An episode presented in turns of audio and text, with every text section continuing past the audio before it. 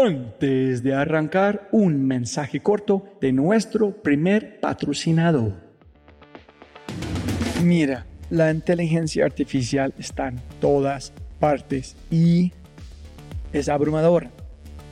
Con tantas promesas y tantas opciones es difícil escuchar la señal entre tanto ruido. Eso es exactamente por lo que estoy tan orgulloso de celebrar y compartir con ustedes Adapta. Adapta.ai. Escucha lo fácil y poderoso que es usar Adapta. Ve a adapta.ai. Crea una cuenta ingresa la información de tu sitio web, espera unos segundos mientras la inteligencia artificial de Dapta hace su magia y chum, chum, chum, tienes contenido hecho a medida para tu empresa o startup. ¿Y qué es mejor? La inteligencia artificial de Dapta sigue produciendo contenido más inteligente mientras más lo usas. Y mejor que eso, esto es solo la punta de un enorme iceberg de lo que Dapta puede hacer. Dapta es fácilmente una de mis herramientas favoritas. Es alucinante. Y solo para los oyentes de este podcast tengo un código especial que les dará el 50% de descuento durante los primeros tres meses usando Dapta. Pruébala ahora en www.dap ta.ai, data.ai. O haz clic en el link en la descripción de este podcast y aplica mi código podcast y crece tu productividad exponencialmente. Buenos días, buenas tardes, buenas noches. Otro episodio of The Fry Show. Conmigo el gringolo.com, Robbie J. Fry. Este podcast es una reproducción de The Fry Show Live. The Fry Show Live es una exploración de la reconexión. Es mi forma de celebrar la energía de mis invitados anteriores con una audiencia en vivo. Mis invitados son personas increíbles, alucinantes, que están alterando el mundo en tiempo real y quiero que otros lo experimenten de primera mano. Y jóvenes amigos míos, mi invitada de este podcast es la increíble Marta Forrero, que es cofundadora de Ubits, una startup de, entrenamiento cooperativo que hace parte del gran, gran Y Combinator, la aceleradora que ha impulsado empresas como Airbnb, Dropbox y Stripe. Marta es amante de la innovación educativa y de la tecnología. Su propósito actual es infundir al aprendizaje permanente creando contenido que eduque, transforme e inspire a Latinoamérica. Y aquí es un pedacito de su blog porque ellos tienen noticias increíbles. Estoy muy muy feliz de compartirlo con ustedes y aquí es un pedacito de como yo mencioné de su blog y dice Ubits da inicio a uno de los acuerdos más importantes para la compañía a la fecha. Se trata de una alianza con el gigante de educación online global Coursera, en la que varios de los cursos de catálogo de la startup colombiana estarán en la plataforma de la e-learning de los Estados Unidos. Este es, no, no, no sé si ustedes entienden, pero este es gigante, gigante, gigante. Ubits, por su parte, cuenta con un catálogo que incluye más de 470 cursos cuyas temáticas permiten el desarrollo de habilidades blandas, fuertes y técnicas, por ejemplo, liderazgo, creatividad e innovación, trabajo en equipo, toma de decisiones, transformación digital, ventas y finanzas y muchísimo más. Si quieres escuchar más o aprender más sobre Marta, puedes escuchar nuestro primer podcast en thefryshow.com. En este podcast hablamos de encontrar talento, pivotes con COVID, contratación de talento, comunicación como líder y mucho, mucho más. Marta es la fundadora paradigmática. Sin embargo, existe un problema. Eh, un problema, un problema. Porque en español su contexto cambia si el sustantivo es femenino o masculino. Así debe reformular. Marta es la fundadora paradigmática y paradigmático. Ella tiene todos los mejores atributos que puedes imaginar en una fundadora o un fundador. Perseverancia, cronopio, adaptabilidad, convicción, storytelling y mucho más. Pero, pero, pero, de todas las características, mi aspecto favorito de Marte es su capacidad para romper barreras. Desde que la conocí por la primera vez, no se ha detenido ni una sola vez para adaptarse y mejorar. Es imposible no sentir admiración y motivación después de pasar tiempo platicando y escuchando a Marta. Pero antes de arrancar, si es la primera vez que escuchas el podcast, hello, hello, bienvenido. Muchas, muchas gracias. Siempre ponen más plátano, más tiempo, entonces gracias por escuchar. Espero que aproveches esta oportunidad a inscribirte al podcast en Spotify, Apple, Google o tu player favorito. Si te gusta, vas a compartirlo con tus amigos. Y si eres fanático del programa, debes inscribirte a The Corbus Show una biblioteca de audio para creativos, innovadores y emprendedores. Un nuevo audio diario enviado directamente tu WhatsApp, audios pequeños de mis invitados sobre adaptabilidad, perseverancia, etcétera, etcétera. Y puedes inscribirte en thefryshow.com forward slash Corbus, C-O-R-B pequeña U-S Corbus. Y si quieres acceder a los libros, podcasts, personas, mi boletín semanal, y lo demás que mencionamos en el episodio puedes encontrar todo en thefryshow.com y más allá. Dicho esto, otro episodio de The Fry Show Live con la cofundadora de Ubits, viviendo y triunfando en un mundo de extremos, la increíble Marta Correro. Listo. Buenos días, buenas tardes, buenas noches a todos. Siempre te gana más plata, no más tiempo. Marta, ¿cómo estás? Hola, Roby, ¿qué tal? Hola a todos, ¿cómo están? Increíble tenerte aquí con esta audiencia. Espectacular. No sé, me imagino que la gente que están aquí ya... Hola, Marta, dicen Andrés. ¿Tú conoces a Andrés o no? No. Andrés Parra. Hola, hola Andrés. Castíguenos Ojalá que la gente aquí, o las dos, Adriana, que la gente conoce o no. Buenas, Jimena. Pero castíguenos. ¿Quién es Marta? ¿Qué es Ubits? ¿Han cambiado? ¿Cómo estás? Cuéntanos un poquito.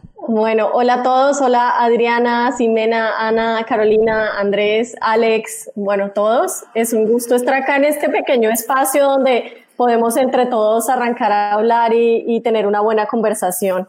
Eh, les cuento que Ubits ahorita es la plataforma de entrenamiento corporativo en español más grande de Latinoamérica. Nos enfocamos 100% en qué necesitan las empresas para entrenarse. Eh, digamos que eso fue algo del diferencial del resto de plataformas. ¿Y en qué nos encontramos ahorita? Eh, cerrando ya la Serie A, trabajando duro por, por todo el tema de, de, la, de toda la estructura de Ubits, que es lo que se viene, qué, qué responsabilidades adquirimos en crecimiento. Entonces, pues ahorita eh, estamos corre y corre con toda esa estructura. Y como Marta, les cuento un poco, eh, tengo 33 años, eh, soy bumanguesa, soy de Colombia. sí, mi sangre viene de emprendedora, o sea, nací con esa pasión por emprendimiento, por tener mi propia empresa, por hacer algo eh, que generara ese impacto y esperemos estarlo haciendo eh, en unos años o ahorita, digamos que ahí vamos hacia ese camino. Eh, me encanta, me encanta hacer ejercicio, me encanta tomar café, puedo tomar café todo el que crean, el que quieran. Hay veces me siento culpable porque digo, ¿será que es demasiado café? Entonces, por ejemplo, hoy desayuné con un matcha y, y voy cambiando, pero me encanta, soy súper amante del café. Eh, me encanta jugar tenis, trato de jugar tenis una ah, vez a la semana. Eh, y me encantan las motos, traté de tener una moto. Mm, ¿Qué pasó con este moto? No, pues es una historia, es una historia súper larga. Terminó comprando una moto. Eh, cuando creo que cuando tuvimos la entrevista por primera vez la acaba de comprar eh, tenía que aprender a montar moto bien, tenía que hacer los cursos en Bogotá, eran cursos de creo que eran 45 horas. Termino teniendo la moto, salgo a dar vueltas, empiezo bien tranquila, es una moto supremamente grande, Un BMW rojo, ¿no? Una BMW de las grandes. Y en una de esas me caigo y me pego en la cabeza. No, ¿en serio? Entonces ahí dije como, soy una irresponsable. Em, y, digo, creo que las motos no son para que yo las maneje. A lo mejor iré atrás feliz. Eh, y, me le cogí como miedo como que esas cosas que más en Bogotá, que hay tanto tráfico, que la gente no respeta, eh, entonces dije como, como donde llegue y otro accidentico de estos, porque no me pasó nada, sí, se me rompió el casco como la, la parte del visor, eh, me, me, raspé las rodillas, pero me levanté muerta del susto temblando. Y dije, y, y, el, y, y, una persona con las que estaba me decía, no se quite el casco, no se quite el casco, que a veces el cerebro se sale si se quita el casco. Y yo así como, ¡Ah! que no se me salga el cerebro. Bueno, son cosas que me pasan. Que vi comprar una Biwis, dice Alex. ¿Qué es eso? Una, una moto más pequeñita. Ah, ok. ¿Y qué piensas? ¿Que vas a como, es como si tú eres un skateboarder, vas a caer, entiendo un truco que tienes que montarse de una intentar otra vez? ¿Vas a hacer otra vez? ¿Todavía está en la agenda o tú dijiste? Sí, no, súper bien. Después dije, pero sí tengo que ver una moto más pequeña, porque uno a veces quiere lo más ah. grande, pero, pero en estos momentos dije como no, a lo mejor como dice Alexander, eh, una, una Vespa o una Biwis y ya que sea más práctico y que no pese tanto, porque algo que me pasó es que cuando me caí traté de levantar la moto y no podía. Uy, pucha. Listo. en la gente aquí no saben que tú antes, tu mundo fue metido 100% en el mundo de mercadeo de Red Bull, ¿no? Cambiaste. Ese es, tú, como la pregunta para mí es, hay, hay, unos puntos en mi vida, yo fui mesero para 15 años y me siento que este fue otro Robbie, que no fue mi, mi, vida. Fue otro ser humano viviendo esta experiencia. Fue un loco, otra persona. ¿Tú te sientes que la Marta que fue en Red Bull es otra Marta en Red, como la Marta ahorita que tú viviste dos vidas distintas o es solamente fue un cambio normal en donde estás? No, sí, yo he tenido dos momentos de mi vida donde he sentido cambios. Eh, uno fue en ese momento de Red Bull que era enfrentarme a que iba creciendo y mi carrera profesional iba muy bien eh, y como hay veces lo cuento, iba tan bien que en algún momento mi papá es el que me dice como vas a seguir creciendo y algo que va a pasar es que vas a seguir adquiriendo responsabilidades, mejor salario y lo que te va a pasar es que eh, vas a querer quedarte ahí y ya renunciar a un salario muy alto es mucho más difícil. Eh, y ahí lo pensé mucho y fue, bueno, dejo mi carrera, me doy la bendición, como decimos en Colombia, eh, y, me, decían, no, es que no estás dejando la carrera. Y yo, sí la estoy dejando porque estoy a riesgo de tener que volver otra vez a empezar con una carrera profesional o, o iniciar este camino de emprendimiento. Y esto fue como en el 2011, 2012, que arranco ya a trabajar con lo mío. Eh, fueron años súper duros. Sí fue un cambio total porque de recibir tanta atención en Red Bull de marketing, entradas, boletas, era súper cool ir a todos los conciertos, eh, todo el mundo me llamaba a buscarme para los eventos, para las fiestas y de repente esa Marta la dejaron de llamar, como que ya, ya como que no, no convenía mucho porque pues emprendedora, sin un peso, volver a empezar eh, volver a ajustar todo. Ya de pronto yo no era tan cool porque no tenía entradas a eventos o X o Y y ya el mundo, y es cierto, el mundo del emprendedor es súper solitario. Entonces ya empezaba a tener otro estilo de vida, otro ritmo de vida donde de pronto antes de pasar de restaurantes ya no podía ir a, todos los restaurantes, sí salía y todo, pero ya con un gasto totalmente minimizado. Entonces, sí era otra Marta que le tocó como cambiar ese chip de ego de vamos súper bien en Red Bull, vamos creciendo, nos está yendo súper bien, ahora mira a ver cómo te va bien en lo que estás haciendo. Y en el 2018 me pasó eh, que, y, esto es real, un día salí a trotar, hace mucho no trotaba, o sea, digo, en esa época yo como que dejé todo por la empresa y en algún momento de estos donde entras en piloto automático y en el 2018, en una, esto fue como junio, póngale, salí a trotar y de repente como que me acosté en el pasto. Yo no tenía internet, entonces estaba en San Francisco, estaba en, en Mountain View, me acosté en el pasto y empiezo a ver al cielo y digo, puta, ¿qué hice con mi vida personal?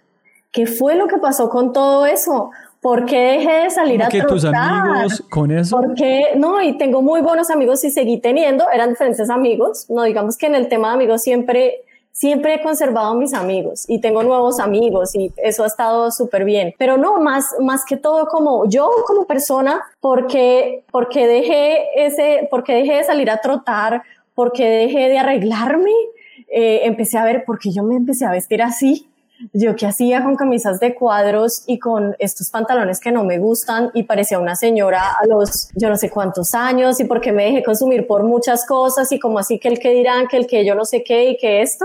Y yo dije, y, fue de verdad que fue en un momento como, puta, tengo que cambiar, tengo que volver a ser la de antes. Eh, y eso le pasa a uno en la vida. Uno hay veces hay cosas, hay encuentros con uno donde uno se choca y uno dice, tengo que cambiar, o sea, tengo que volver eh, y eso estuvo increíble porque era un momento donde estaba completamente sola y me tocó contra mí empezar a ver cómo volvía a ser esa Marta que cocinaba, que bailaba, que hacía, que esto, y que de pronto se dejó llevar por una fila de lo que hay que hacer, uno, y dos, eh, el día a día del trabajo. Entonces me levanto, hago, pongo, quito, me levanto, hago, pongo, pero pues tenía que seguir trabajando, pero eso pasa una persona, cambiaste, envolviste a la esencia en unas cosas que te gustó para combinar los dos? Sí, como, es, es como si hubiera entrado en un piloto automático. Entonces uno hay veces... ¿Con Ubits? ¿Con el mundo de emprendedora sí, no? Sí, con el mundo de emprendedora eh, y, y, con el mundo antecitos de emprendedora también trabajando donde, donde es un piloto automático que entras y simplemente dirigido a, a, a ciertas metas y a ciertas cosas y no como hacer cosas que te gusten para ti, porque trabajar siempre necesitamos trabajar. Eh, y siempre vamos a tener que hacer plata para vivir, para comer, para ser felices y lograr algunos sueños. No todos, pero hay muchos que si quiero ir a viajar, pues tengo que trabajar para cumplir el sueño de viajar. Eh, eh, y muchas cosas así. Entonces fue, estuvo increíble. Y es, es como un mix de, de una Marta mega relajada. Yo soy súper relajada eh, con, con, una Marta que venía así como, como súper geek, un poquito, ahorita ya, ya como que es, es otro tema. No, genial. Y para la gente escuchando, por favor, ese, ojalá, yo quiero como dar la charla a ustedes en cualquier momento. Entonces, si ustedes tienen preguntas, eh, bien puedes, si quieres poner aquí algo en el chat, una pregunta, en de una contestamos, porque ojalá que este conversación es para ustedes. Y perdóname si es algo que escuchas demasiado, pero si alguien va a preguntarte cuál es la diferencia en Ubits y en Platzi, porque Platzi es una estrella en este momento. ¿Qué dicen? Alguien me preguntó otro día, y yo dije que Ubits, si tú eres una empresa, entonces en un nivel no C-level, tú puedes con recurso humano o gestión humana diseñar su propia carrera con aquí, aquí, aquí, y puedes lograr cosas muy específicas con un blueprint para su vida, donde sí. Platzi es más alineado de es como un buffet para personas de más de tecnología. En Ubits es muy diseñado por una empresa para como la forma que los videos, la gente que practican, las como A, B, C, D, E, mucho más estructurado como pensar en la mentalidad de una empresa pero posiblemente estoy completamente equivocado. Sí, sí, o sea, tienes toda la razón. Platzi va a seguir brillando como una estrella y ojalá todos los, las empresas sigan haciéndolo más que todos los software as a service, porque lo que nos permite es que todas las empresas entiendan que este modelo de pago recurrente, que este modelo de educación en línea funcione. Entonces, donde entra un Platzi y entra un LinkedIn Learning y entra un Coursera, hace que prueben un producto que les sirva o no, ahí es cuando hace fit si entra Ubits de una o no. Entonces la diferencia es bastante grande. Platzi fue concebido para ayudar a programadores, para ayudar a hacer carreras tecnológicas. Ahorita tiene algunos programas que son de marketing, tiene programas de liderazgo, eh, pero Ubits como tal, cuando se concibió, se concibió únicamente para entrenamiento corporativo para toda la compañía. Entonces, les doy un ejemplo. Eh, Starbucks entras tú a venderle a Starbucks. Entonces Starbucks le preguntas, bueno, ¿cuánto es tu, cuál es tu estructura o tu, o tu organigrama o cuánto, cuáles son las áreas que tienes en la compañía? Ubits cubre casi el 80% de las áreas en entrenamiento. ¿Por qué? Porque te cubre entrenamiento para la gente de ventas, para la gente de toda la parte administrativa, marketing, para todo lo, todo lo que son, digamos, Customer Success Teams, CAMS, eh, hasta para los cajeros, para aprender a ser un cajero, hasta para aprender a atender mesas y ser mesero. Eh, en el caso de retail, home center, sí.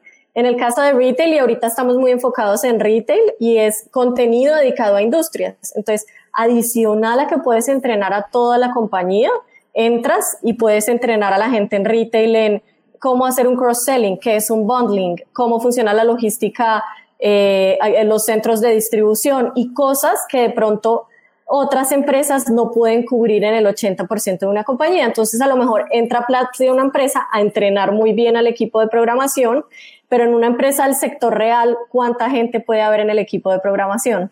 Es muy poquito. Entonces, sí se centra en todo y algo, algo que siempre quisimos era que nuestros expertos fueran expertos de sector real, expertos de industria. Entonces, lo que buscábamos era, era y, y algo que hablamos con Julián desde el inicio era, quiero llevar estos profesores que entrenan al C-Level y los quiero poner a entrenar al resto de la compañía porque si nos, o sea, porque es donde nadie se ha enfocado. Si miras Coursera, ¿Quién puede hacer una maestría en inteligencia artificial al interior de una compañía o una o un MBA? No todo el mundo porque tienes que tener una licenciatura, tienes que tener tantos años de experiencia, entonces es, es otra cosa totalmente diferente y ahí fue donde nos enfocamos. Chévere, chévere. Tengo una pregunta aquí de un miembro, voy a poner este grupo, ¿dónde está? Federico dijo, ¿cuál es diferente de las cooperaciones tan como preguntando ellos quieren después de COVID y antes de COVID? ¿Las necesidades cambiaron radicalmente o con sus clientes o es igual? No, miren que eh, al inicio estuvimos un poco asustados, yo creo que como todos los que están acá, eh, en el tema de COVID, porque lo primero que recortan en las compañías son los beneficios. Em, pero supimos cómo hacer muy bien ese giro. Creo que la pregunta es, ¿qué tanto cambiamos antes y después de COVID? Sí, es que ustedes están ofreciendo algo antes de COVID, que las empresas grandes, ustedes, como, ¿cuáles son, ¿cuáles son sus clientes más grandes que tienes antes de COVID y después? Ah, ok. Eh, por ejemplo, Home Center, Falabella, Alsea, que son Starbucks, Burger King, Chili, eh, Grupo Val, eh, como... Entonces, antes ellos dijeron queremos este para nuestros empleados o nuestro equipo y después necesitamos esto ya. ¿Fue un cambio o es la misma cosa, solamente más demanda por el producto? No, más demanda por el producto. ¿Qué, qué pasó? Pensamos que de pronto las licencias las iban a, iban a hacer un, eh, iban a haber mucho churn. Eh, y no fue así, nos sorprendió que nos compraron más licencias. ¿Qué hicimos? Conseguimos un paquete y, creamos un paquete muy rápido de empleabilidad. El equipo de contenidos es súper ágil eh, y fue como un botón rojo de, tin, tenemos que crear algo para COVID, entonces creamos unos programas para COVID, para teletrabajo y creamos un programa de empleabilidad para que la gente entendiera eh, cómo hacer una hoja de vida, más que todo para la gente que estaban retirando de las empresas. Entonces esto se nos volvió un beneficio ah. también para la gente que se iba, donde les dicen, tenemos que dejar ir, pero te vamos a dejar Ubits con la suscripción de Ubits y tiene un paquete completo de empleabilidad. Y ese paquete es desde cómo hacer una hoja de vida, cómo realizar entrevistas y es con una experta super top de España de Michael Page. Entonces, eh, eso, eso lo hicimos. También lanzamos Ubits gratis. Pero espera, para antes, para continuar, ¿cuánto tiempo, Marta, de lanzar eso y cuando ustedes adaptaron ese hijo y puta? Este que viene con COVID, van a pegar todo, tenemos que estar listo. ¿Cuánto tiempo demoraron ustedes para entender que viene y empezar a actuar con este botón rojo que podemos como crecer exponencial si estamos listos para eso? Hola John. Hola John. Eh, fue súper rápido. Fíjate que nosotros, incluso nosotros fuimos yo creo que de las primeras empresas que nos volvimos remotas eh, y, de una de inmediato cogimos y arrancamos y con el equipo de contenidos tuvimos un inconveniente al inicio y una alarma y fue, pucha, tenemos un estudio de grabación súper bonito eh, y de repente cogen y nos dicen, no, es que la gente ya no puede salir, ¿cómo grabamos expertos? Entonces era ¿Qué contenido podías grabar? Se me trabaron todas las grabaciones en Bogotá y en México eh, que teníamos programadas y, y, lo, que, lo que diseñamos fue muy rápido, o sea, apenas vimos que estaban cerrando estudios, que estaban haciendo todo. Primero cambiamos el formato y dijimos, este mes vamos a producir algo que se llaman nanobits. Y los nanobits van a ser... ¿Los nanobits salieron desde allá? Sí. Ah, salieron como en junio. Eh, se llaman nanobits y dijimos, eh, perfecto, son nanobits, programas de 15 minutos, van a ser acerca de estos temas eh, de resiliencia y los temas donde las personas necesitan ante COVID, que todo se empezó a mover así rapidísimo y teníamos los expertos. Entonces fue súper rápido como empecemos a construir contenido. Eh, hicimos uno de teletrabajo muy rápido, hicimos, bueno, digamos que reaccionamos así y fue de un mes para otro fue como equipo de contenidos, paren, hagan ya un prototipo, necesitamos el prototipo para el viernes, eh, revisamos el prototipo, le dimos go y arrancamos a producir sin experto. Eh, nosotros tenemos académicos al interior, entonces eran contenidos que podían hacer nuestros académicos y que podíamos grabar con un, con un locutor. Entonces fue muy rápido el, el giro de necesitamos un locutor, expertos, unamos eso, saquemos contenido. Y así cubrimos contenido porque pues, teníamos igual que cumplir las metas de todo eh, y ya. Y eso fue, eso fue de los cambios desde contenido. Desde el servidor fue una locura porque de repente de junio, de, de mayo a junio tuvimos unos picos de que nunca habíamos tenido de tres veces el, la, la recurrencia, la concurrencia de personas en plataforma. Eh, y ustedes ya saben, los que tienen servidores, que eso va costando en Amazon. Entonces no te entra plata, pero la concurrencia hace que la factura te salga en vez de dos mil, seis mil dólares al mes. Entonces ahí de una eh, realmente llamé a Amazon, me enloquecí y dije voy a llamar a Amazon, voy a tratar de hablarles, voy a decir que por COVID voy a buscar que me ayuden, que me apoyen, que por favor, que necesito un bono y que estamos en ese momento. Eh, adicional porque Vimeo cambió sus políticas, le debía haber pasado lo mismo y dijo, tu cuenta de Enterprise ya no va a costar esto, sino te vamos a cobrar tres veces más porque superaste un pico. Vimeo hizo este también.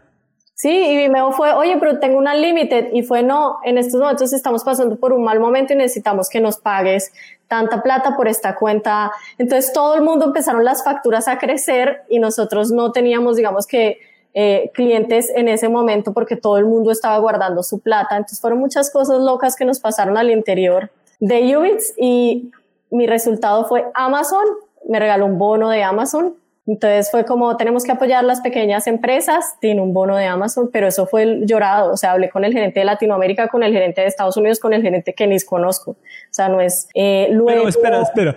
¿Tuviste que pelear? No, no, quiero hablar con tu jefe o esta persona. No, no puedo hacerlo, pero puedo ponerte en contacto con esta persona. ¿Fue sencillo escalar a cada persona o tuviste que eh, con sus uñas sacar no, este...? No, no, fue, fue sencillo. Vimeo sí fue con uñas y no logré nada.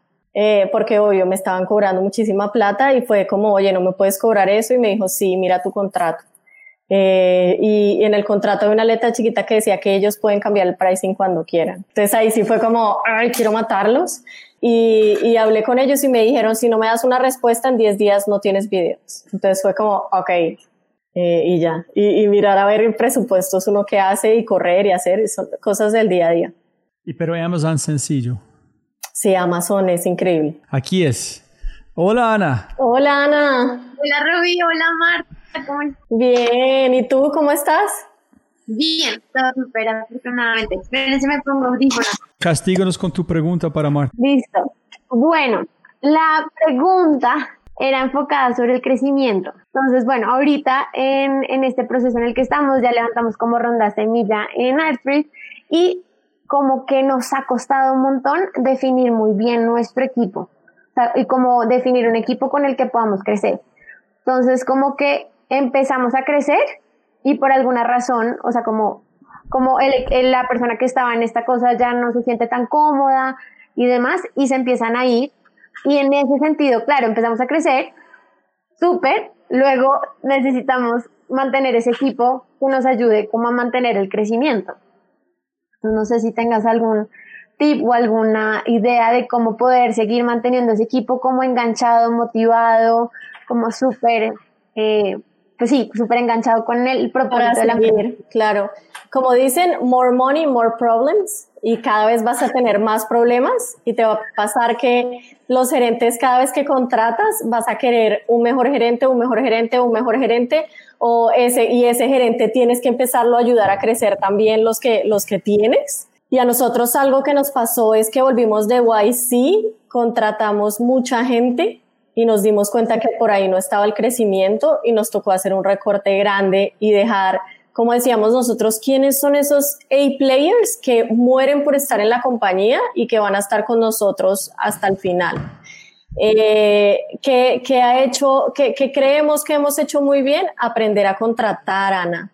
Eh, y aprender a contratar implica que tú como CEO tengas por lo menos un, si estás en plenas contrataciones, un porcentaje de tu día para contratar, porque es tu startup y, y, desde ahí es donde se basa la cultura y baja. Eh, y la cultura, ustedes todos ya saben que no es misión, visión, valores, no es solamente mandar eso, sino es que tanto ese entorno de los gerentes bajan esa cultura a los equipos y, y es indagar un poco por qué la gente se te está yendo. Si es un tema de salarios, si es un tema de clima laboral, tienes un gerente por ahí que de pronto eh, quieres tener mucho porque te genera buenas métricas, pero no es una buena persona y a lo mejor está espantando el equipo eh, y, y, tienes que ver. Ahora, hay algo muy importante que nosotros considero hemos hecho muy bien y es una marca como, como empleadora. Eh, y siento que la gente es muy feliz en Ubits eh, y no por el no por el trabajo pesado, porque nos toque, porque en algunos equipos hay veces nos ha tocado 10, 11 de la noche, en otros equipos, pero lo que sí hemos hecho muy bien es que la gente entienda por qué están trabajando ahí y el impacto que genera estar trabajando por educación y estar sentados en ese día a día. Eh, eso es uno. Dos, eh, que la gente entienda cuál es su plan de carrera. Entonces puede que tu empresa esté pequeña, eh, pero hay planes de carrera para, por ejemplo, contribuidores individuales. Entonces, como yo hasta de pronto no puedo coger y matar a Ana para ser la CEO, pero cómo siguen esos, esos planes de carrera que tienes, búscate planes de incentivos, entonces puedes escribirle un mensaje a Coursera, hablas con varias empresas para ver qué otros incentivos puedes tener para darles y mantenerlos felices. Eh, y, yo creo que es un tema de cultura que tú tienes que ir, que tienes que leer mucho y ver qué hace fit con tu empresa para implementarlo. Entonces nosotros tenemos un tema que se llama All Hands, que entonces una vez al mes nos reunimos todos eh, y contamos uno, cómo va la empresa, cómo van las métricas, qué clientes nuevos tenemos, qué es lo nuevo que ha salido de producto y al final nos hacen preguntas a nosotros. Y las preguntas son libres. ¿Por qué no me han subido el salario? ¿Por qué bajaron los salarios? ¿Por qué subieron los salarios? ¿Por qué contrataron? ¿Por qué esto? Y los, nos, los respondemos y eso nos acerca mucho. Muchas gracias. Listo, gracias Ana. Gracias, Ravi. Marta, una, hay unas personas aquí, uno en particular, que están sufriendo un poquito porque trabaja en una empresa grande, pero no encuentra una Marta. Es decir, no tiene un líder. Es que, ¿cómo explico? Yo estoy tratando de explicar a las, las empresas grandes que después de hacer mi gira de Endeavor, hablar con como Hernán Casas, Simón, Andrés, gente como vos, tú estás listo en el momento de la conversación cortar sus venas, ensangrar en la mesa para trabajar con ellos. Es que es tan contagioso este líder, esta visión. Y yo nunca encontré a alguien en una empresa grande, menos de Apple. Mis tres jefes, yo está listo ir a la guerra para ellos. Pero en las empresas en Colombia, nunca he sentido que esta persona estoy listo a ir a la guerra para ellos. Hay falta de este nivel de liderazgo que inspira a la gente mejorar su vida para alguien más. Y mi pregunta es, quién es esta persona para vos cuando tú eres en el, casi top of the food chain en un sentido, a quién buscas o hablas para buscar esta inspiración, para motivarte para tomar las próximas acciones en tu vida o en la empresa. Oh my God, esa pregunta está muy difícil.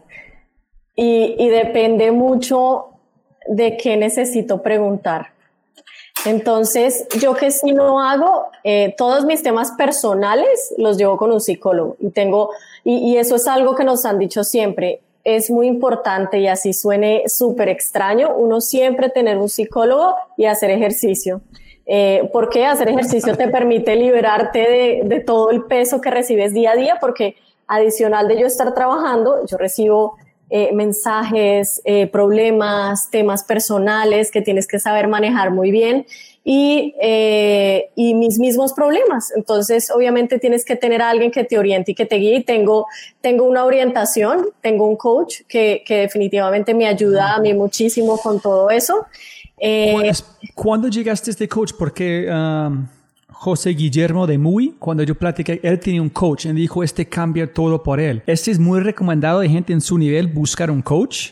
¿O es algo que ustedes no, buscan? No, en, en, cualquier nivel. O sea, digamos que uno, uno puede ir, uno puede ir, sub, o sea, uno según la comodidad va cambiando de, de, gente que te asesora. O sea, es impresionante para, para los diferentes momentos de vida que, te, que llevas. Entonces, hay momentos donde tu momento de vida es personal, hay momentos de vida donde, donde el tema es que estás llena de trabajo o tienes una presión por un tema económico o tienes una presión porque estás levantando una ronda de inversión o son diferentes problemas. Yo me apoyo mucho de otros emprendedores porque con eso ahorro tiempo. Entonces. No, fíjate que con personas que me hablo, que me hablo bastante de emprendedores es Cristian de Platzi, con él me hablo, me hablo bastante. Eh, chévere que alguien que está en la misma industria es alguien con, que, con quien tú puedes confiar. Oye, hablo con Mario Chamorro de Coursera. Eh, ah, para temas de educación, hablo con un inversionista mío y le consulto muchas cosas, que, que es Nathan. Con él, con él siempre estamos como, como conversando de qué opinas de esto, cómo hacemos esto, eh, cómo, cómo llevamos las cosas. Eh, y pertenezco a un grupo que se llama All Race de mujeres acá en Estados Unidos y nos, chateamos todo el tiempo ante y, las como las mismas amigas son como eh, que son que son emprendedoras son como un golpe así de vas bien haz esto resuelve esto esto yo lo hice así entonces yo creo que este mundo es eh, la gente es muy amable y, y, los problemas que uno lleva son igualitos en todas partes chévere chévere entonces, ¿qué hacen la persona que está hablando que está en una empresa grande, pero no encuentran una Marta, un líder bueno, este nivel? ¿Y esa persona ha hablado con su líder? Sí, ella es como muy top en estas empresas, pero cada persona quien, quien habla no se siente en la misma cosa que ha sentido con otros eh, líderes en otras cosas. Entonces, ella está, no sé dónde buscar por esta persona para inspirarme como cómo tomar las próximas acciones. Sí, ahí lo que le toca es buscarse por fuera su inspiración por ejemplo, y, buscarse es, existe LinkedIn. Hace 10 años o no sé cuánto no existía. Eh, yo hoy en día hablo con el vicepresidente de Udacity de contenidos y le cuento, oye, estoy haciendo esto, tengo este problema, ¿cómo lo resolviste cuando trabajabas en Linda? Eh, y el tipo ahora sí me responde o no. Hay gente que no me responde, hay gente que sí me responde y es muy amable de mi competencia. Cuando son, con, por ejemplo, eh, una de las VPs de Belcorp me dijo, les di una charla y me dijo, cuando quieras, yo soy coach y hablamos. Y yo de una, hablemos. Hoy estoy pasando esto, esto, esto, esto. Y es, es levantar la mano. Yo creo que cuando uno levanta la mano, eh, primero ver, primero ver qué tanto puede hablar con su jefe. Yo me acuerdo mi, una, una de mis ex jefas, me acuerdo que un día eh, yo llegaba y saludaba a todo el mundo y abrazo y beso y un día ella me dijo, quiero saber por qué tú a mí no me abrazas y no, no me tratas igual. Y yo le dije, es que no me dan ganas, me generas miedo. O sea, eh, y esto fue un uno a uno fuerte de me generas miedo y a todos nos generas temor y como un respeto y tienes esto así. Y le dije, yo ya me iba, entonces le dije, hay un tema y es que no me gusta ir a almorzar contigo. Todo lo que me hablas es de trabajo y me aburre y esto y esto. Y ella se quedó así porque nunca nadie se lo había dicho. Y uno hay veces no le dicen las cosas por temor, por temas, y esa persona de pronto no sabe porque está en su nivel tan top que nunca nadie le ha dicho las cosas. Entonces, hay veces con respeto claramente y con, con o hablando, eh, hablando con recursos humanos, yo creo que hoy en día uno se puede apoyar muchísimo en, oiga, esa persona es lo más tóxico que hay, eh, no me parece un buen líder, deberíamos ver, y si uno no la puede rescatar, pucha, ahí tiene que ver si ama tanto su trabajo como para no decir, como para quedarse ahí. Súper, súper. Hola Adri, ¿qué más? Hola Adriana. Qué sorpresa, qué bonito que, que se pueda interactuar de esa forma. Mil gracias. Es muy importante para las mujeres tener a alguien como Marta para como mostrar que es posible, que las limitaciones son en la cabeza a veces, ¿no? Sí, definitivamente. Y sobre todo como esa decisión de dejar todo, como esa parte, como ese ¿cierto? Como esa parte segura que uno tenía para empezar algo desde cero, me parece súper súper inspirador y No, y, entender que cuando uno tiene ese, ese empuje y ese como perrenque, como dicen, ¿por qué no vas a poder lograr hacer lo que haces? O sea, es, es un poquito como empujarte y ponerte un deadline de, bueno, ¿hasta cuánto voy a batallar? ¿Cinco años, diez años hasta que me vaya? O sea, ¿cuánto es? Y muy responsablemente, ¿no? Con, con lo que hay, pero que se puede, ahí lo que tenemos es que ayudarnos entre todos. Cierto, gracias. Em, quería, pues, la primera pregunta que tenía era si de pronto dentro de, de los cursos que ustedes ofrecen hay algo enfocado en la industria de la hotelería.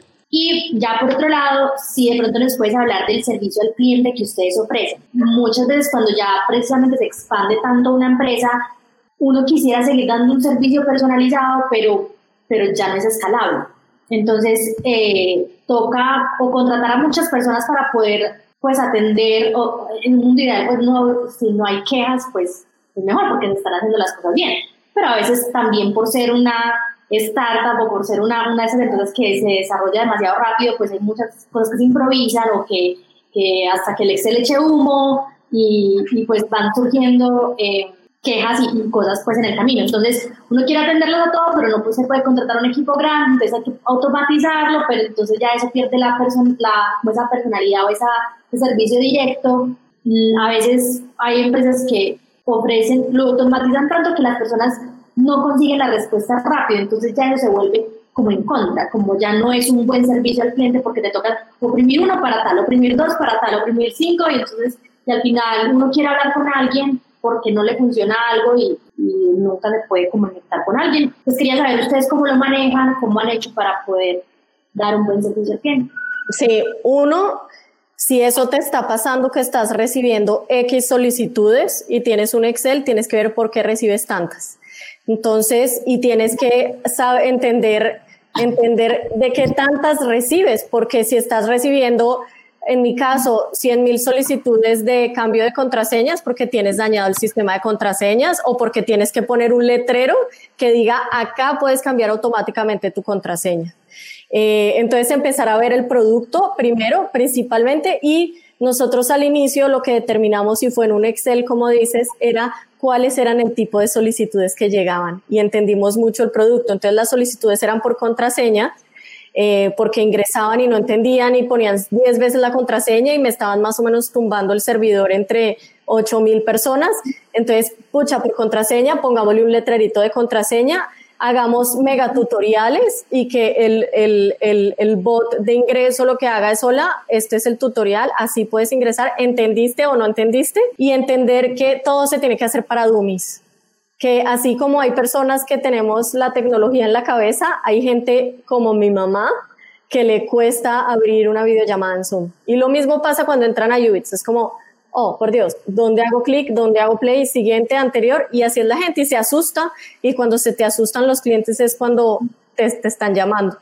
Eh, nosotros no tenemos nada de llamadas, no tenemos teléfono, todo se hace por Zendesk, por tickets, eh, la gran mayoría de tickets es por problemas al interior del curso, que el botón siguiente, que el anterior, que esto, y todo se escala en un centro de servicio. Eh, pero llegar a eso no fue fácil, o sea, no fue como que un día yo dije, ah, existen tickets y hagamos un Zendesk, y todo al inicio era mail, un Excel y una persona entendiendo cómo llegaban y yo ayudándole a entender cuáles eran esos, esos tickets similares y empezamos a ver por porcentajes. Ahí creamos un frequently asked questions. Entonces, bueno, estas son las preguntas que siempre nos hacen. Mandemos una página web y pongamos un logo de interrogante. Y por otro lado, ya el tema de clientes. Esto es con usuario final, que es el estudiante mío.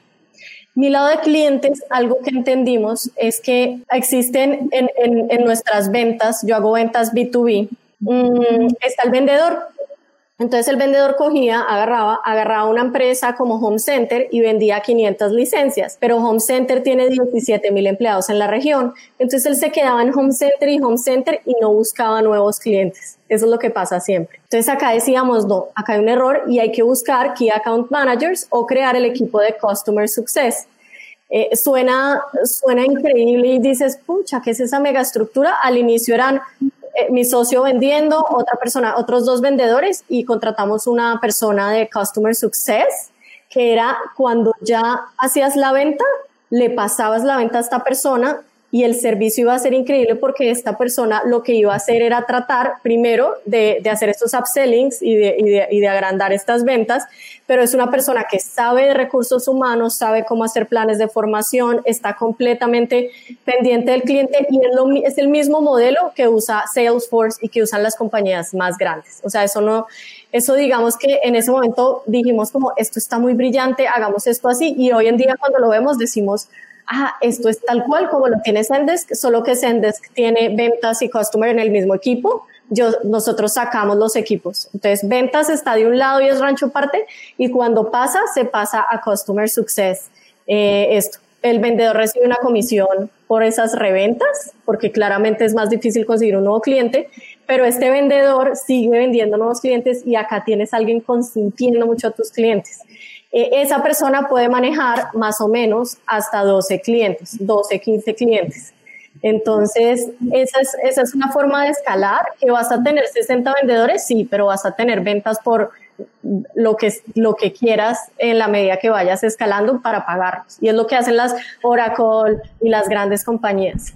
Y, y el resto de automatizar, sí o sí te va a tocar automatizar, es tú misma crear un manual de comunicaciones para que si te toca poner un bot, el bot hable como una persona y que ese bot tenga, tenga la menos, o sea, trate de que, de que el problema desde antes lo haya resuelto con, con eso. O sea, si conoces bien tu empresa, no, te va, no vas a dar círculos. Y depende del servicio, ¿no? Adri, ¿dónde trabajas? En agenda. Agenda Hoteles. Ah, en hoteles. Para la, gente escuchando, Andrés Arrasolo, otra persona del podcast, un hombre increíble, Adri también en la empresa. Entonces, si vas a viajar y quieres viajar con el mejor costo, mejor servicio, tienes que usar Agenda Hoteles. Es increíble. Sí. Bienvenidos. Oye, por los cursos de hospitality, sí tenemos un montón de cursos de hospitality. Te los tengo que mostrar. Mil gracias. Voy a, a, Yo te pongo en contacto. ¿Listo, Adri? De una, mil gracias a los dos. Listo, listo. Una pregunta, Marta, es que en Agenda ellos tuvieron como dos o tres momentos que fue un cambio de chip, es que todo en el crecimiento. ¿Ustedes tuvieron estos momentos en Ubits que en cambio totalmente el éxito de la empresa o fue 100% un poquito, poquito, poquito, poquito? No, nosotros estamos desde el 2013, más o menos, 12 trabajando en Ubits y cambiamos todo el modelo, cerramos oficinas de lo que hacíamos antes eh, y ya vendíamos, nos iba muy bien. Eh, y en el 2018 tomamos la decisión de pasarnos a un SaaS, pasarnos a modelo software as a service, tener un portal nuevo que era este portal, porque antes hacíamos era entrenamiento corporativo a la medida, con el mismo nombre cambiamos la empresa al interior y como, como sabíamos también hacer cursos y tan rápido porque los hacíamos para las empresas, montamos esta fábrica de cursos con unos mega cracks que tenemos eh, y por el otro lado, a ver, con ventas fue un desastre porque era decirles, oiga, ya no venden esta bolsita que, donde hay de todo, sino esta, esta bolsita ya no. Ya tiene que vender una licencia de 169 dólares y ustedes contenidos creen la mayor cantidad de contenidos para poder vender por licencias. Paramos y ahí fue que recibimos la ronda de inversión, pudimos hacerlo por eso. O sea, no voy a hacer, eh, esto es lo más honesto y es uno, no, uno para crecer así de grande, decir, voy a parar una oficina, voy a contratar, pues claro que fue una ronda semilla eh, levantamos 2.5 millones de dólares en ese momento. Eh, y eso nos permitió crecer muchísimo, contratar, descontratar, contratar, eh, empezar a pivotear al interior de ver cuánto iba a ser esa licencia. La teníamos muy bajita, en México nos decían tan bajita, entonces dijimos, ¿cómo así? Entonces más alta y empezamos a ver temas de pricing y digamos que cómo vender, cómo íbamos a monetizar, entrar a donde un cliente a decirle, oye, te voy a cobrar una licencia anual y me tienes que pagar antes en Latinoamérica. Entonces era como, es que somos como un Dropbox. Tú un Dropbox lo pagas anticipado. Ah, ya entiendo. Sí, y es anual. Entonces, claro, es volver a educar a toda Latinoamérica de, oiga, es que esto existe hace mil años en Estados Unidos, pero ustedes están acostumbrados a pagar mes a mes y a mí no me van a pagar mes a mes. Me tienen que pagar un año y anticipado. Entonces fue como una escuela completa de B2B. ¿Y por qué la parte anticipado? ¿Es porque ustedes pueden tomar la plata y reinvertir en, crecer al mismo tiempo, menos de esperar para crecer? ¿Por qué no funciona si la plata no ingresa? No, porque primero cuando adquieres la plataforma, la adquieres con un plan de formación anual.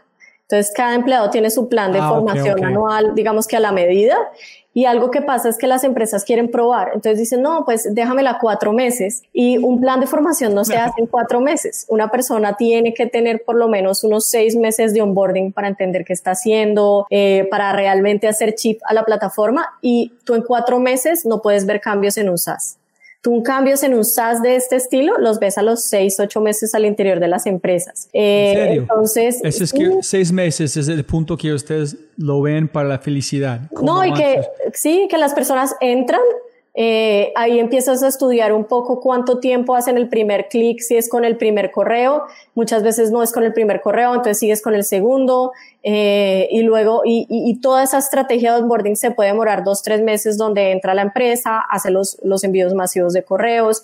Por ejemplo, Home Center lo tenemos en las, atrás en las bodegas totalmente brandeado Ubits con computadores, pago por ellos. Falabella hicimos activaciones de unos Twister marca Ubits, eh, en cada uno de los puntos de venta de Falabella y así vamos haciendo como pequeñas activaciones para que nos conozcan y eso se demora. Entonces era como, no, no es que abres la plataforma y si al mes no te funcionó las cierras, no, esto es un producto de adopción digital. Chévere, chévere. ¿Alguien más tiene preguntas? Vamos bien. Castigo si tienes preguntas. Hola Jimena. Hola, ¿cómo están? Hola Jimena.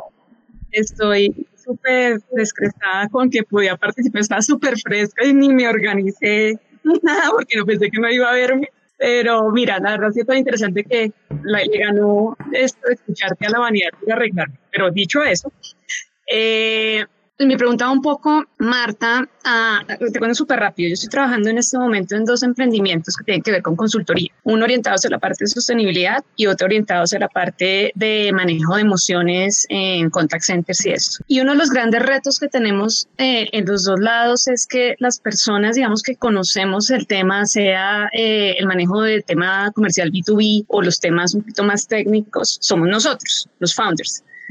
Y entonces es un problemón cuando uno piensa, ¿cómo hago yo para que la calidad de lo que yo estoy haciendo, finalmente un poco la idea es expandir y que esto pueda llegar y crecer para que como se dice, por el greater good, ¿no? No solamente por el tema, sino que realmente son temas súper importantes y valiosos. Y pues nosotros nos vamos a quedar cortos porque pues no, no, no podemos crecer de una manera adecuada. Es una de las grandes dudas que uno tiene es cómo hace uno para garantizar que la calidad de esto no ser solamente en la cabeza de los que lo tenemos, sino que uno lo pudiera, que pasa mucho. Yo trabajé 20 años en una organización y y, pasa esa parte de la transmisión del conocimiento. Entonces mi pregunta era, ¿cómo manejas tú eh, en UBITS el tema de estos, de estos instructores, estas personas expertos que tú mencionabas, para que garantices que de esa calidad, porque pues me imagino que eso va creciendo y entonces van llegando nuevas personas. O sea, ¿qué aconsejas tú en eso para garantizar que haya como una buena generación de capacidades y que esa marca o ese espíritu que tú estás transmitiendo en tu emprendimiento sea impecable hacia el cliente también? sí. la, Sí, hay, algo que yo siempre les digo y es cuando uno quiere escalar y uno quiere crecer es porque uno también quiere plata y, la forma de, de, crecer y de, y tenerla es escalando.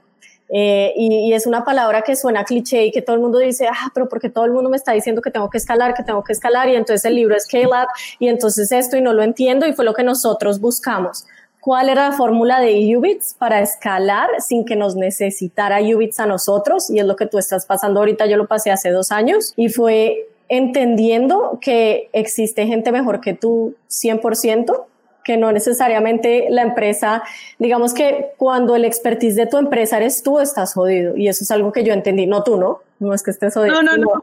Sino, sino, eh, estás jodido y es pucha, hay un mejor CTO, hay un mejor CMO, hay un mejor vendedor, hay una mejor gerente de operaciones que puede hacer las cosas mejor y uno a veces tiene que soltar. Al inicio el ego es súper pesado y al inicio uno como que sube porque es el producto y uno puede quedar en producto. Muy miedo, ¿no? Yo soy 100% producto y estoy así, como no, no van a hacer ese cambio, sí van a hacer este cambio, está bien, tal, pero la forma de escalar con expertos que nosotros hacemos es que al interior de Ubits hay un equipo de académicos que son, son como diseñadores instruccionales, eh, que son académicos muy preparados que se encargan de la calidad del contenido y de revisar que lo que ese conferencista o profesor hace se entregue el objetivo de aprendizaje. ¿Por qué?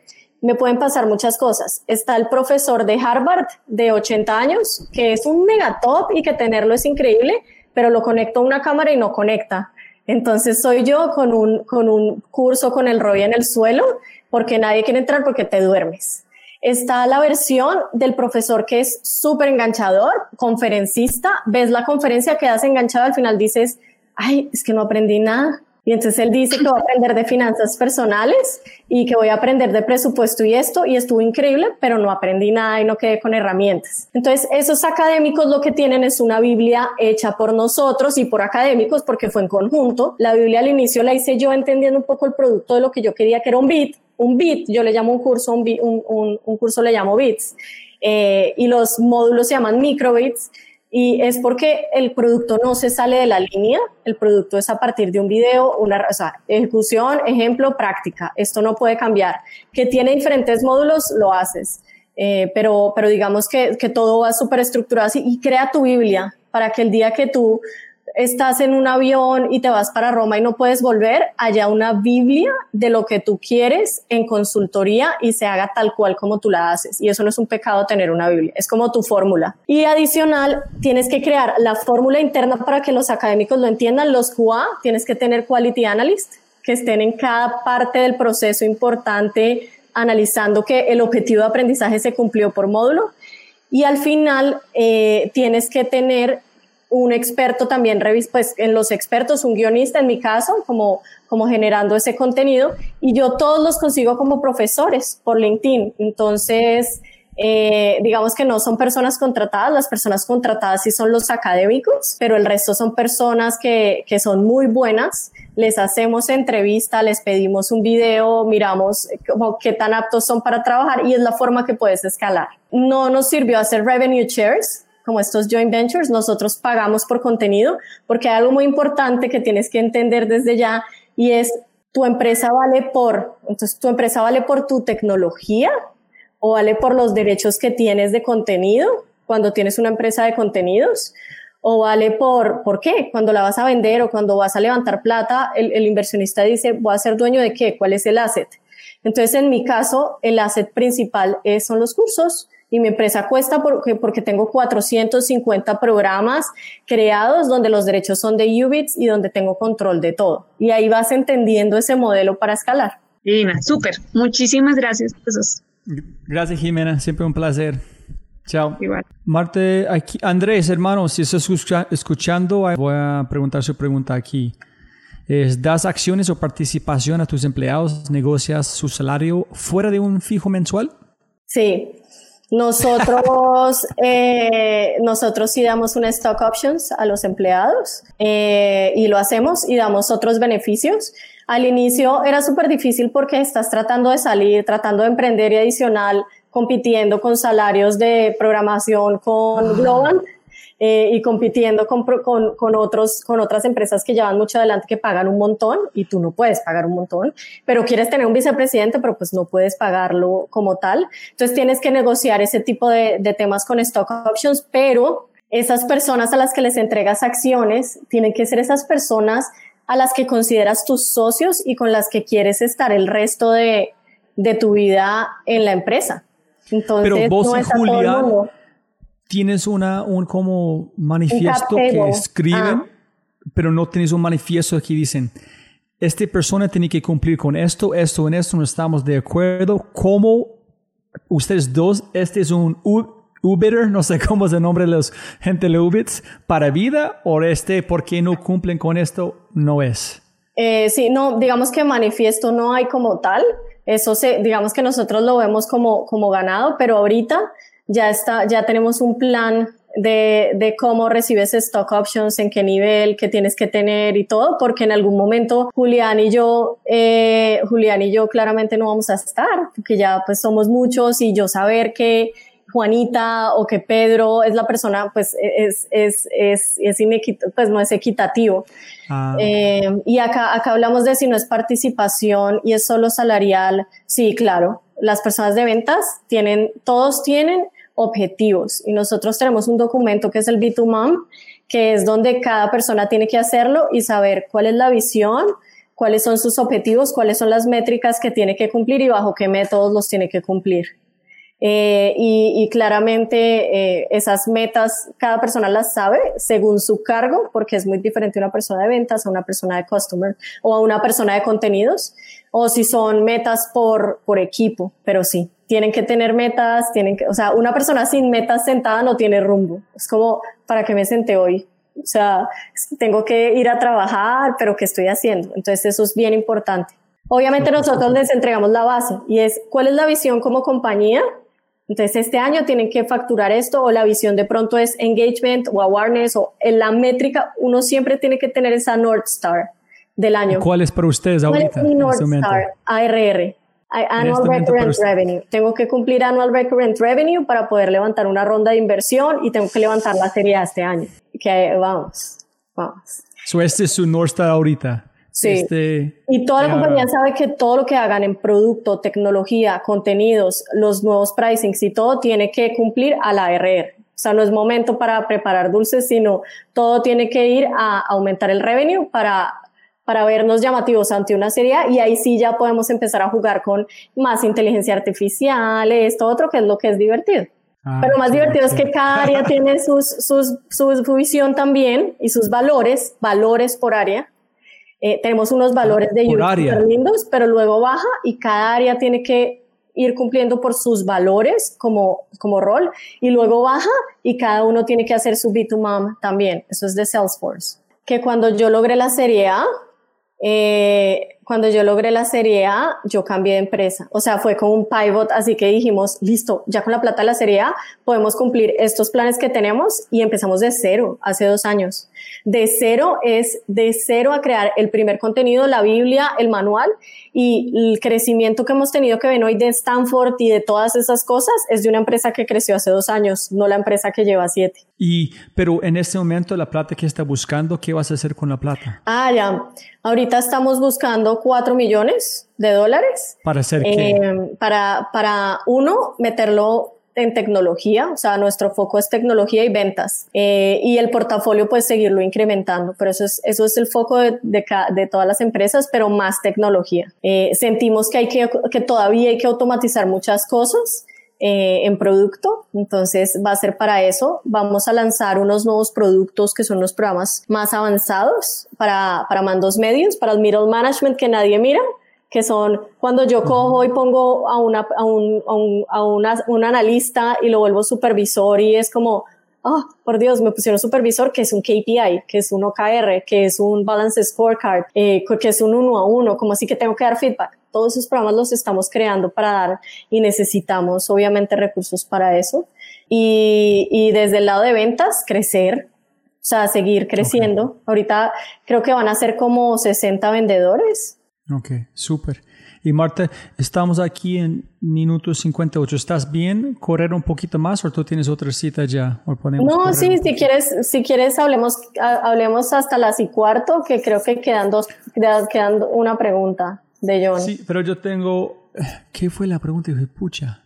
Ah, hablando con, con Miguel McAllister la, la semana pasada, él dijo algo muy interesante. Dijo, si él no están allá tratando de destruir la burocracia adentro del mercado, ellos van a convertir en una empresa normal. ¿Tú tienes este reto también en Ubits? ¿Es siempre ser más como evolucionando constante? Sí, pues a ver, hay un montón de retos y el reto más importante es contratar bien, siempre. Y contratar bien no quiere decir que contratar mal sea contratar, eh, que estemos contratando gente que no tiene la capacidad, siempre la tienen, pero tienes que tener un trade-off de, bueno, o necesito toda la parte intelectual y es una persona que sabe mucho o contrato y tengo, tengo gente de pronto más antigua que puede llegar a tener el potencial de, de, de llegar a este cargo, porque eso pasa mucho, que también llevas cinco años trabajando en una compañía y por qué no me han ascendido, qué es lo que pasa, entonces estamos revisando eso, pero acá el reto es que lo que contrates no lo vuelvan burocrático. Y en el momento que te lo vuelas, porque uno se lo huele y pasa, eh, ¿Cómo? tratar de hacer un cambio con esas, con esas personas que están volviendo todo así. ¿Qué pasa? Creces y los VPs de mejor nivel que puedes llegar a encontrar muchas veces no están en startups, están en empresas. Entonces ahí te toca hacer un trade-off de, pucha, hasta, hasta lo mejor prefiero ese, ese, ese VP que viene de una empresa, de una startup, eh, pero es que el que tiene experiencia es el de Microsoft, el de Apple, el de esto, empresas más rígidas. Eh, entonces ahí te toca es un, un, poder de cómo aprender a contratar durísimo. Justo estaba en un seminario de cómo contratar C-Levels y hay que estudiar mucho todo eso. ¿Cuál es la magia? ¿Cómo los atraes? ¿Cómo haces que se salgan de Uber para trabajar contigo? eh, y, pero acabar burocracia. Eso es, eso, nosotros empezamos a olernos esa burocracia al interior de la compañía cuando habían como áreas cerradas donde se empiezan a compactar de si no hablas conmigo, eh, por favor habla con tu jefe, por favor habla con tu jefe. Y eso de una se cierra hablando con la persona, diciendo, oye, Ubits es una compañía a puertas abiertas y no queremos que la gente empiece por este lado porque vas a tener un equipo muy grande. ¿Te interesa o no? Sí, me interesa. ¿Quieres un coaching? ¿Te interesa entrar en un programa eh, de coaching y vemos cómo te podemos ayudar para mejorar eso? Y mindset se cambia totalmente. Genial. Una cosa no sé, me gustaría si quieres hablar porque fue para mí fue muy lindo. Es, nunca he pensado que gente de top que necesitan Ubits llegan a Marta o Julián por una entrevista, pero ellos solamente están tratando de poner un valor para otra empresa para negociar más su salario. Entonces ustedes gastan su tiempo muy costoso de ellos cuando ellos no quieren trabajar con, con ustedes. ¿Cómo has aprendido de esta persona no es para nosotros, es tratando de usarnos para negociar su salario en otra empresa y cuando sabes que, uy, vale la pena conseguir esta persona, ahí es contactar como top, no cualquier persona. Sí, nos pasa un montón y todavía nos sigue pasando y es como, ah, puta, esta persona nos estaba tratando de negociar eh, y lo entendemos y decimos como, bueno, por lo menos aprendimos esto y entendimos esto de ese tipo de cargo, porque son personas tan top que incluso puedes aprender a, a, a sacarles tú también información de, esas, de esos temas. Eh, acá el reto es que lo, que lo que hagan, lo que quieran les guste, y ahí lo que tenemos es un olfato de si les gusta la educación o no, porque adicional a que ah, tienes que, que, entrar, tienen, tiene que ser, tienen que hacer fit con nuestra empresa y nuestra empresa es fea para mucha gente. Es como, ay, yo pasar de algo súper cool como e-commerce, que es lo que están de moda las fintech, y de repente eh, vender cursos, es como, oh my God. Así como hay gente que quiere cambiar un poco y decir, oiga, es que yo y he estado en entrevistas donde me dicen, es que yo quiero devolver algo y me pareció súper interesante eh, y yo sé que puedo hacer algo con eso pero cuando entienden el propósito se enamoran. Hay gente que no entiende nuestro propósito porque no lo hemos contado.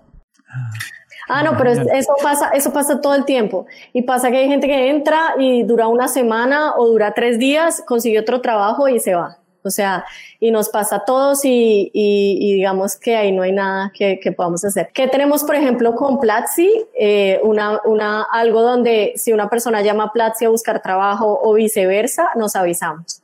Entonces es como, oye, me, llegó la hoja de vida de tal, no te voy a robar a tal. Entonces nos ha pasado que gente de Ubits eh, busca gente de Platzi y es como, no, no, eso no se puede, eso está bloqueado, eso no lo hacemos. O sea, cuidado. Qué chévere, qué chévere. Eh, mi esposa tiene una pregunta sobre las chiquis. ¿Qué deberían aprender las personas en su infancia para prepararse para lo que requiere hoy en el futuro del mercado laboral? Hoy esa pregunta es muy difícil, eh, pero yo algo que Sí. ¿Y cuándo arrancan Ubits para niños? Hoy yo sé, yo sé. todavía no.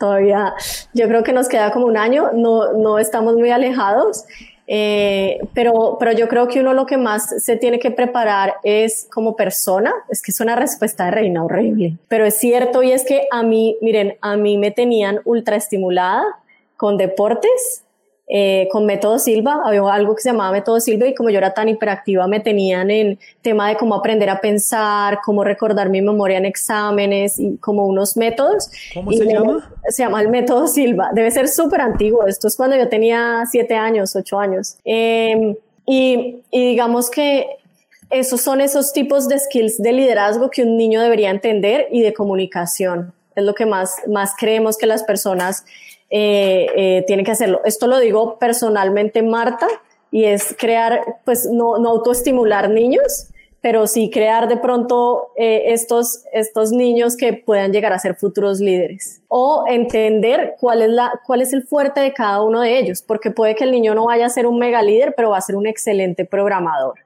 Y si empiezan a oler que el niño va a ser un excelente programador, pues qué tan bueno es estimularlo con más matemáticas. Ahí me metieron hasta Kumon, se llamaba Kumon, algo, algo azul, eh, de matemáticas. Y, y, muchas cosas para entender qué era lo que yo quería, qué quería todo. Eh, pero para el futuro laboral, algo que siempre decimos de preparación más que todo de nosotros, porque a ver, el gobierno habla de las carreras del futuro y que tenemos que empezarnos a preparar.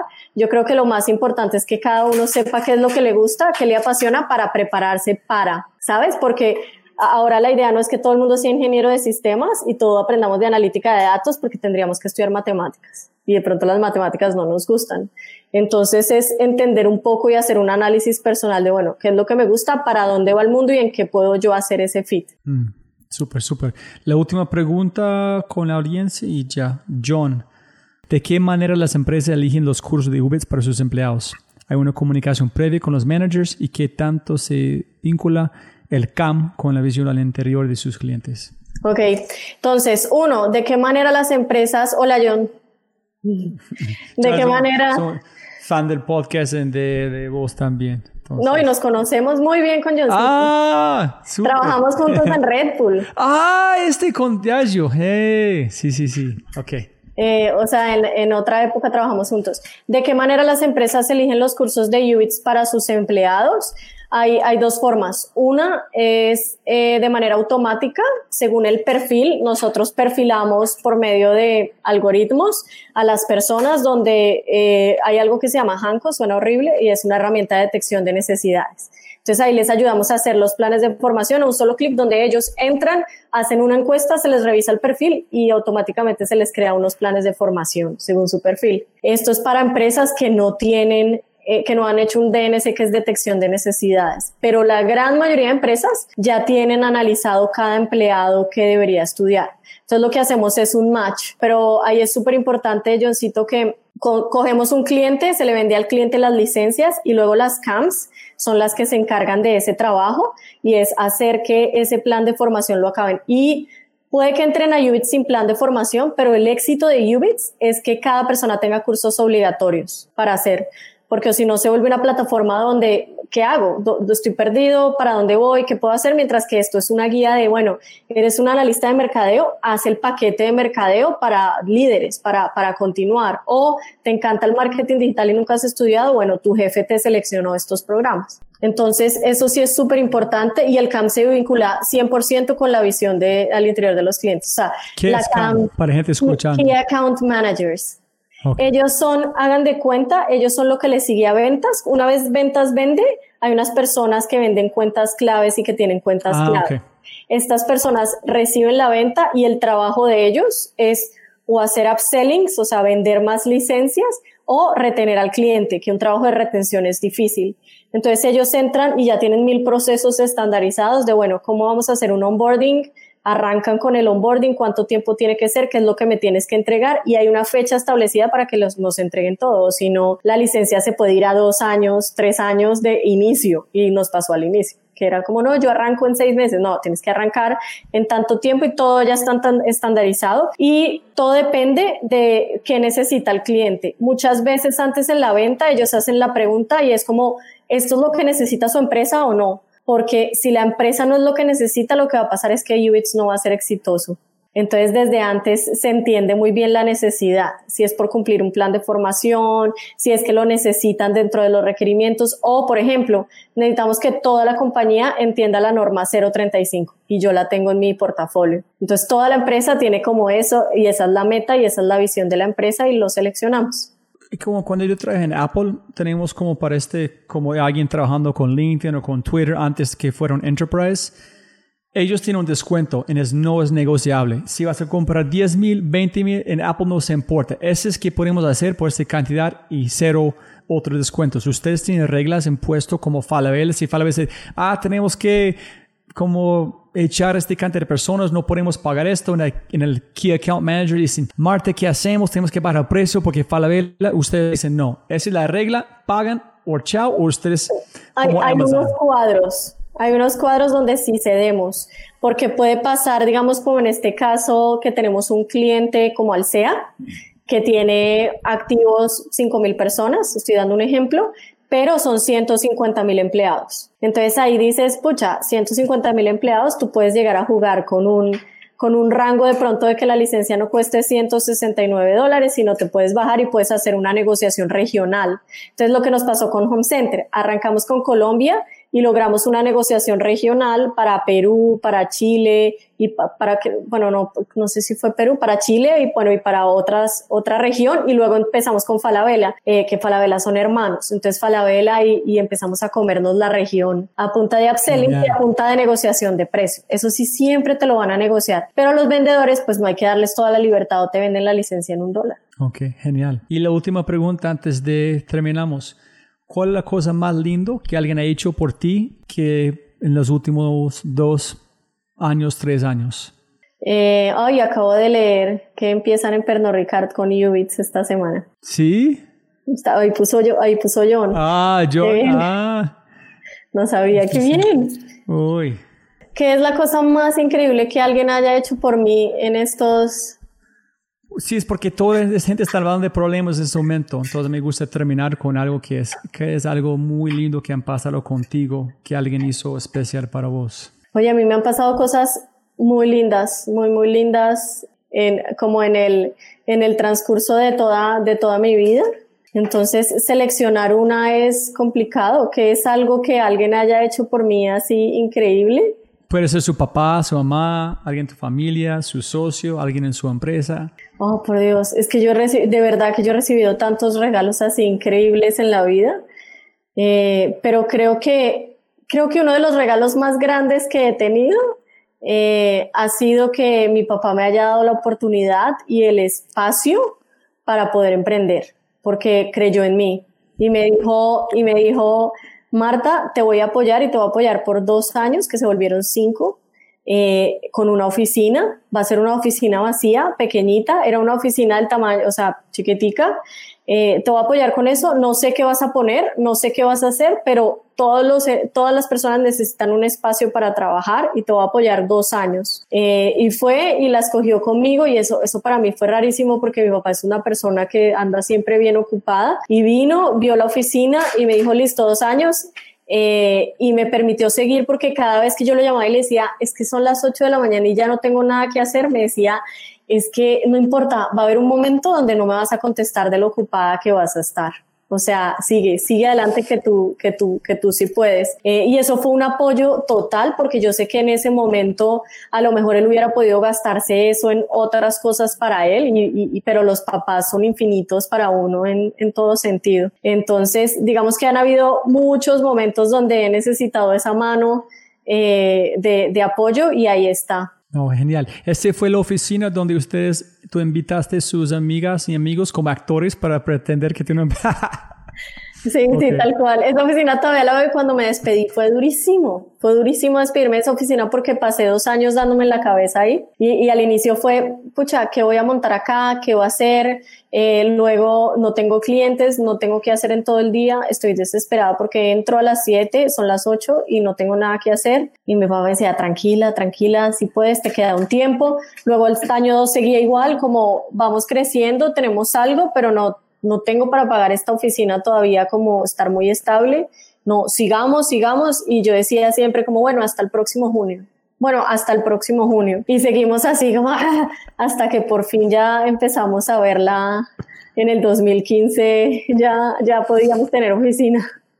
Tengo lágrimas escuchando ese tipo de cosas. Como cuando lo ves ahorita, es, nadie lo ve que, hijo y pucha, qué para sufrir por tanto tiempo para lograr algo, ¿no? No, y, y, lo que nos, yo creo que la gente no, no dimensiona eh, todo lo que, todo, todas las puertazos por los que uno pasa tan berracos y tan duros.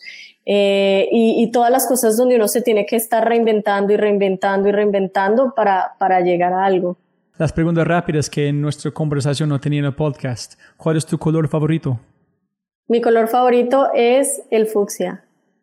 Menos favorito. El menos favorito puede ser, ay por Dios, uno menos favorito, así que no, el marrón. Ok, chévere. Eh, ¿Sonido favorito? El sonido favorito, ay, tengo una historia de sonido chistosísima, pero mi sonido favorito, eh, no, imagínense que llegué a Ciudad de México y estaba sola en un apartamento y de repente empiezo a oír un silbido, así como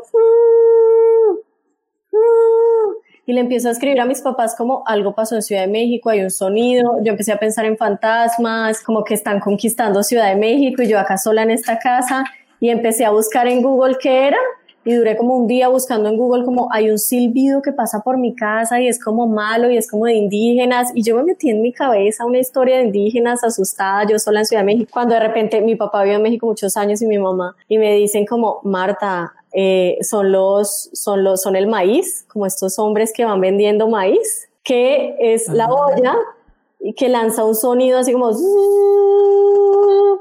y es tenebrosísimo. Entonces, ese sonido, pero el sonido que a mí más me gusta, ay, el, yo creo que es el sonido de, de, de, los grillitos cuando uno está durmiendo, que no se escuchan en Bogotá, y de repente sales a alguna parte increíble y empiezas a oír grillitos y es como, ay, esto es algo que si no estás en el campo no oyes y relajación total.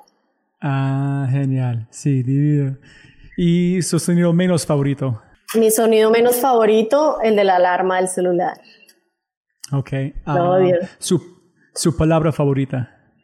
Eh, mi palabra favorita es, uy, tengo muchas, pero es como, wow. es como, wow. Esto está, wow. Yo no sé por qué la, digo tanto. Con la cara. Sí, y la carita de, del, si, si hablan conmigo por WhatsApp, me, me dicen algo y yo creo que dicen, está, está loca. Es como, wow. Y es una, la carita así, en su palabra menos. Siempre digo como espectacular. Hoy odio eh, como las groserías feas. Como que, ay, no suenan nada bien. Hay, bueno, tú, tú las puedes decir y te suenan bien.